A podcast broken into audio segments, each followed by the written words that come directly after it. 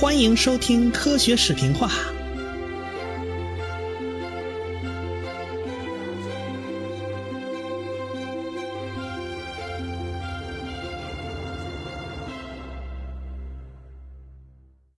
这个卢瑟福到了剑桥大学以后，同学就给他起外号，人这这这叫南半球来的兔子。本来嘛，人家从小干农活的，那手脚麻利啊，这个干起活来呀，不管不顾，一头扎进去就不出来了。人家叫他兔子也不是没来由的，就是擅长挖洞嘛，挖挖洞，钻进去就不出来。不过后来他那外号改成叫鳄鱼了，这是后话哈。那年头，他老师汤姆逊正在研究 X 射线的电离作用。哎，这个卢瑟福就发现啊，这个放射线可以使气体电离呀。哎，这个像居里夫妇他就发现这现象了嘛。那贝克勒尔为啥断定这东西就跟 X 射线不一样吗？就贝克勒尔说的，这这放射线不一样啊，它会折射。你比如说，你拿个三角的蜡呀，什么铝呀，什么拿个玻璃呀。哎，这个射线它碰着这种东西，它会发生折射，但 X 射线它是不会的。那卢瑟福就很有启发呀，他这那那那那我拿出来试试。他拿了一大堆东西做三棱镜嘛，就是比如说拿个蜂蜡呀，拿个铝啊，拿个玻璃，看看会不会有折射现象。结果他用的是照相的办法嘛，就是看底片上有没有痕迹。结果发现这个油发出的这个辐射没有任何偏折，就说明它根本就不会折射。就判断啊，这个贝克勒尔的说法是有问题的。他想，这个辐射能不能从贯穿能力上加以鉴别呢？于是他就用一系列极薄的那个铝箔呀，放在油盐上方，然后哎上下加那个电极，使它这个这个粒子啊往上走。结果就从那个电容器上啊，就就从电极上啊，就读出了电电流的值啊。就看看你发出这辐射能不能穿透这个铝箔。这个卢瑟福看着吧，就就有两种不太不太一样的吸收变化率啊，就说明这辐射不是一种成分，是两种，就是证明这个铀辐射是很复杂的，最起码有两种不同的辐射在里边。哎，一种很容易就被吸收了，这这个叫阿尔法辐射，哎，另一种的贯穿本领就强一点，那就称之为贝塔辐射。像居里夫妇啊，那就是个挖掘机，那地下的东西他不管不顾，他全凭着蛮力给你刨出来。那别人偶然路过，顺手捡起来一个，那立刻就发现是个大宝贝。他俩只顾着挖，根本就没注意，有不少成果呢，都从手里溜走了。就比如说铀辐射造成这个气体电离，他俩一开始就搞这玩意儿，但是他俩万万就没想到。这个电离的成分它并不单纯，没这么简单。不过这俩太勤奋了，特别是那居里夫人，即使漏掉不少重大发现，他还是划了回来两个诺贝尔奖，那别人都划了不过他。不过这个毛病呢，也遗传给了他女儿，他女儿也这毛病，就是后话，暂且不提，暂且不提了。这个罗瑟福就在居里夫妇的成就之上呢，进一步做出了发现。哎，先说这个阿尔法辐射啊，它穿透性就非常差，它一张纸都能透这个挡住。哎，测一测，好像这粒子速度也快不到哪儿去。那另一个贝塔辐射它就不一样了，这好像速度很快的样子，几毫米的这个铝板呢，你挡不住它。这卢瑟福一看啊，这个难怪这贝克勒尔的地底片这不曝光才怪呢，这东西穿透力很不错的嘛。这卢瑟福当时不知道啊。其实还有一种射线存在，他没发现这个射线，一直到一九零零年被法国科学家叫维拉德发现了。哎，这种射线就是后来我们提到的伽马射线，但是卢瑟卢瑟福当时是不知道的。结果这卢瑟福啊也挺高兴啊，就拿这成果来找老师汤姆逊了。哎呀，汤姆逊一看，连声称赞呐。但是很快话题一转，这汤姆逊就提到了另外一件事儿。他说：“来来来，卢瑟福有有有大事找你，有大事找你。什么事儿呢？是加拿大这麦克吉尔大学来我们剑桥挖人，希望能有优秀的学生啊到他们那儿去当教授。我思来想去啊，最合适的只有你了。这卢瑟福一听，这自己不过是个研究生啊，怎么忽然这这老师要推荐自己去加拿大当教授啊？哎，他就跟汤姆逊说了：“别呀，老师，我这我这跨了半个地球到英国来了，就是想在您门下好好学习，天天向上。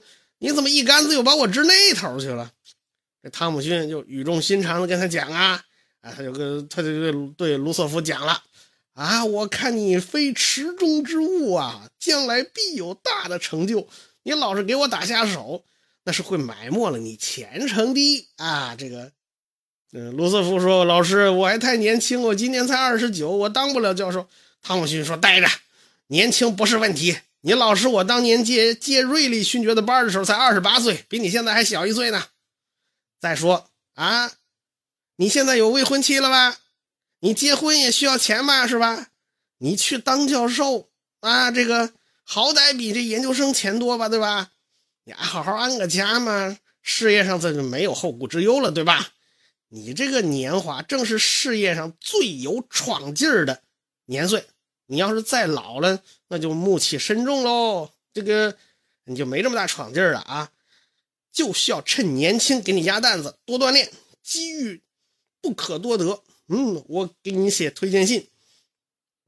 这个临行前啊，老师要叮嘱他几个重要的事儿。第一个。要敢于虚心向自己的学生学习。大学里边人都是人尖儿啊，都是有可学之处的。每个人身上一定有他的闪光点。那第二点，你一个人不可能搞得定那么多事儿，要注意选好助手，搭好伴子。这是老师耳提面命、言传身教，让后来卢瑟福是受益匪浅。那谨记老师教诲呀，哎，一八九八年他就渡过大西洋去了加拿大，走马上任了。他很多放射线的论文呢，就是他到了加拿大以后才发表的，因为他前面在给汤姆逊当学生的时候呢，他没来及写。他在加拿大一干就好几年，后来他真的回到英国接了他老师的班，当了卡文迪许物理学教授，在他执掌之下。那剑桥大学是一批批物理学精英荟萃啊！先放下这个卢瑟福去加拿大不表了，他反正先去加拿大了。哎，当时的英国那是日不落帝国，那新西兰、澳大利亚、加拿大都是他殖民地嘛，那是老牌子霸主啊。但是英国在科学技术水平上已经不是欧洲最领先的了。你看啊，牛顿那时候一大票人，你看全是英国人，哎。那其他国家加起来都没英国多，那是引领世界科学发展的。但是后来呢？那法国大革命以后呢？法国就开始崛起啊，那立刻形势就起变化了。你看二十世纪啊，十九世纪啊，那法国出了一大波人。你看本套书就讲了不少嘛，比如说贝克勒尔啊、庞加莱啊、居里夫妇啊，对吧？这法国出了一大票人。那法国如日中天的时候，那德国崛起了，德国也出了一大票人。很明显。欧洲的科学研究的中心就从英国转到法国，法国转到德国，哎，蒸汽时代那发端就在英国呀，那瓦特就英国人嘛。但是第二次工业革命，也就电气时代，那就不是从英国发端的了，那是从德国兴起的，因为发电机是德国人发明的吧，内燃机是德国人发明的吧，哎，那大洋彼岸还有一个这个后起之秀啊。那就是土财入美国呀！当时美国特点呢，就是你但凡欧洲这科技成果到了土财入美国人手里，就开始大面积推广，啥高科技东西都给你白菜化了。比如说爱迪生发明电灯泡，其实电灯泡不是他发明的，是他改进了别人的设计啊。那后来跟人家闹专利纠纷，结果他呢，他把人搞定了嘛，就拉进来算合伙人，有钱大家一起赚，对不对？不过，他那专利很长时间都没批下来，就在批专利这档子档子口，哎，有一大笔钱，爱迪生就没赚着，那就是芝加哥世博会，那会场上有二十万个电灯泡，可惜这电灯泡不是出自爱迪生的公司，而是他的死对头特斯拉和西屋电气公司搞出来的，人家才不管你专利不专利呢，不先先搞出来再说，一经过世博会一宣传呢，整个世界都开始疯狂造电灯泡。哪国家没电灯泡厂啊？哎，这帮子电灯泡厂的老板就开始到处找物理学家、找电学家帮忙搞灯泡。当时有个不太出名的德国物理学家，哎，他他就这天就有人找，是来自电灯泡厂的老板，人家要求过来帮忙啊。他们提出个问题，就是我们想知道啊，这灯泡烧到多少温度是最合算的，发光效率最高，就能把最高效率，哎，把这个电转换成光。这个不太出名的物理学教授呢，名字叫普朗克，到后来很出名，但当时他不算出名，没多少人知道他。这普朗克一听啊，立刻就明白了。这个问题其实就属于最基本的一个物理学问题，叫做黑体辐射问题。他刚好对这问题很感兴趣。哎，为什么呢？因为普朗克的老师就是我们前几回提到的那个基尔霍夫，他就是黑体这个概念的提出者。那普朗克当然很清楚这是什么玩意儿了。哎，那基尔霍夫挖了一大坑啊，结果一堆人就掉在里边了。其中就有前文讲过的瑞利勋爵。不过说来也巧，哎，老师把这坑给挖开的，最后就是学生把这坑给填上的。哎，填坑的就是这学生普朗克。如果说呢，这个普朗克研究黑体辐射是因为有人找他问灯泡，其实这只是个由头子，他早就对黑体辐射很注意了。但是他的前辈叫维恩研究黑体辐射问题呢，他不是因为电灯泡了，而是。跟当时正在蓬勃兴起的钢铁工业和化学工业那是密不可分的。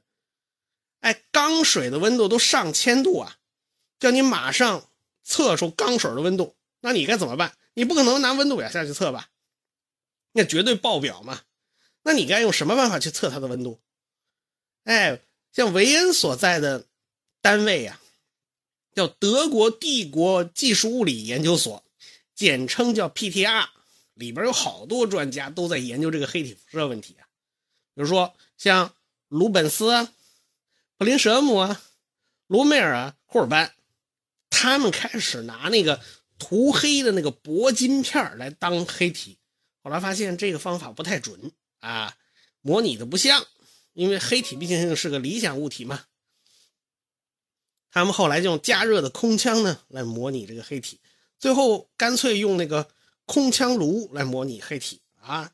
这普朗克是柏林大学教授啊，也经常到 PTR 去，一来二去全混熟了啊！他最后就啊，江湖老大地位他就有了，他代替这维恩的位置，就成了这群物理学家中的核心人物。一八九三年呢，这个维恩的公式就提出来了，那物理学就很重视啊，就是很多人就开始做实验来验证这个维恩公式。这个普朗克就认为，这个维恩的推导过程实在不太令人信服。为什么呢？你推导的过程，你是这儿一个假设，那儿一个假设，你用了太多的已知条件，那等于是是萝卜招聘一样的那种这种生凑出来的。理论物理学家其实很不喜欢凑数，他们总认为就尽量减少这种假设，才能更具备普遍意义。结果普朗克就花了好几年时间才把这问题搞定。从电磁学理论入手推导维恩公式，哎，他推，他不知道啊。后来一个愣头小子在家里自己也闷头推了一遍，推出来结果跟普朗克是一样的。这愣头小子就是爱因斯坦。哎，他他普朗克当时不知道啊，这这小子在家也推呢。普朗克一看呢，行啊，大功告成啊，这个我推出来了，果然这个维恩公式是有普适意义的。啊，这个数学推算出来，那根基是很扎实的。实验凑出来的这东西就不是很牢靠啊。就是因为知其然，不知其所以然，这就是实验凑数凑出来，这样当然不好嘛，对吧？这时候他这儿正美呢，你两个 PTR 的成员就拉住普朗克，先别得意啦，出麻烦了，数据对不上茬儿了。怎么的呢？温度啊，高到八百 K。到一千四百 K 左右，这个数据就跟维恩公式符合的很不错呀。但是温度往下低温它就对不上茬了，而且是大面积对不上茬这行话呢叫系统性偏差，这说明不是我们测的，是你那公式有问题啊。这已经是已经是一八九九年的事儿了，德国人这边出麻烦，英国人那边开始看笑话了啊！英国人也开始说：“我我我来，你搞不定德国人啊！”这个瑞利勋爵那时候已经岁数很老了，但他在看到瑞恩那个维恩公式的时候啊，就觉得这个偏差呀有问题，在低温下，这麦克斯韦特别喜欢的一个叫与能量均分原理啊，很可能是有效的。温度低嘛，这点不能忽略。能量均分这个理论其实很优美啊，大家都喜欢。你要是物理学都这么简洁，那太太优美了。哎，瑞利勋爵于是就自己写了一个公式。哎，低频部分，这温度很低的时候，跟实验符合的很不错啊。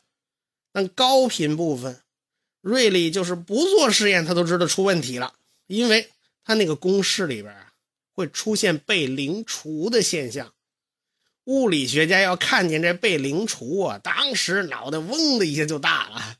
他们管这种情况有个行话叫发散。他一说哪哪哪个量是发散的，那就是出现被零除了。瑞利公式在高频段就出现这种麻烦，后来呢就被称为紫外光灾难。到紫外光波段完全对不上茬嘛，瑞利就想尽办法给自己的公式打补丁。哎。后来还有一个科学家叫金斯来帮他一起打补丁，打完补丁的这个公式呢，就被称为瑞利金斯公式。这个公式在长波段符合的非常好，在短波段就不行了。这普朗克的那个朋友圈就比较广。瑞利的结果，他立刻就知道。他朋友鲁本斯就告诉他，现在试验看下来，瑞利的公式在低频段的匹配是很不错的。这普朗克本来呀想再把那维恩公式再推一遍，听说这事儿以后一激灵，他就心说：那既然低频段瑞利公式的表现是很不错的，高频段维恩公式的表现是很不错的，那能不能把这俩公式给凑一块儿呢？那一来二去，他很快就凑出一个公式啊，这就是所谓的普朗克公式。不过这个普朗克公式是个经验公式，他好朋友鲁本斯啊就拿他这公式去做实验了。做了一大堆实验，结果发现这个普朗克的公式跟实验结果吻合的非常棒，那不都不是一般的好啊，那非常完美。于是两个人就一九零零年十月十九号向德国物理学会做了报告。普朗克的题目叫维恩光谱方程的改进，报告呢就讲到了他的这个经验公式。那会上其他科学家肯定问呐。你你你你这个公式到底什么含义？你搞得懂吗？那普朗克两个手一摊，我不明白，我俩是凑数凑出来的。当然，普朗克肯定不能满足啊，自己怎么也是理论物理学家，他讲不出理论的多没面子呢，对吧？回家闷头推公式，看看能不能数学上推导出现在这个普朗克公式。他不知道，他这一咬牙发狠呢，就代表着一个新的时代到来了。经典力学和电磁学大厦就此坍塌。此时正是一九零零年，恰好是跨世纪的一年。普朗克左算右算，怎么都推算不出来，自己怎么都推不到现在这个经验公式的样子。按照传统的理论，这是怎么回事儿？这时候有位世外高人就在旁边看热闹，看普朗克在那发愁。此人微微一笑，哈，你看你搞不定了吧？看来你只有用我的祖传秘方、独门绝技，才能把这个东西算出来。你要按照过去经典算法那一套算，根本就算不出来。计算热力学问题，你就必须用统计的办法，你不能死磕死的按过去的办法算呢。因为微小粒子的运动，那只能是建立在统计基础上的。统计这东西就是离不开热力学第二定律嘛。那个年代正是热力学第二定律逐渐被人接受，而且被理解的年代。这位世外高人就是奥地利的前辈，叫波尔兹曼。在波尔兹曼的眼里，过去经典力学的那种简洁优美以及那种连续性，都是不必要的。这个公式没必要长得好看，对吧？公式没必要简洁优美，公式没必要让你想的那么美滋滋的，这不可能。事物的本质完全可能是不连续的。可普朗克呢，偏偏是个听到这种理论就恶心反胃的主，他他实在受不了这种理论。他是个经典理论的忠实信徒，他认为这世界就是连续的，这怎么能不连续呢？可是形势比人强啊！你用经典理论，你怎么都算不出这个公式，你那你又能怎么办？那普朗克还能怎么办呢？那这硬着头皮上呗。到一九零零年，已经没剩下几天了，哎，快到新年，就到一九零一年新年，那就正式进入二十世纪喽。这个物理学界还是一地鸡毛嘛，就在这几年里面，一大堆的成果，那种新鲜玩意儿就摆在了公众面前了，什么 X 光啦，这些东西啊，雷弗是那个荧光啦，那阴极射线管都摆在公众面前，但是，一大堆的问题就摆在了物理学家们的面前。虽然纪元已经要翻新了，但是物理学界的新时代呢，要再等十年。才会真正到来，哎，那就是一场世界理论物理学家的盛会。有关这中间的故事呢，我们下回再说。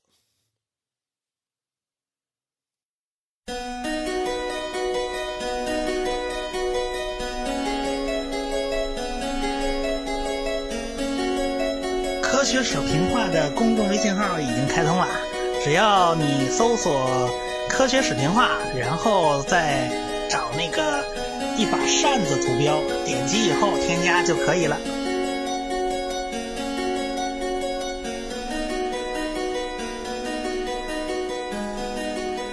感谢大家的支持与关注。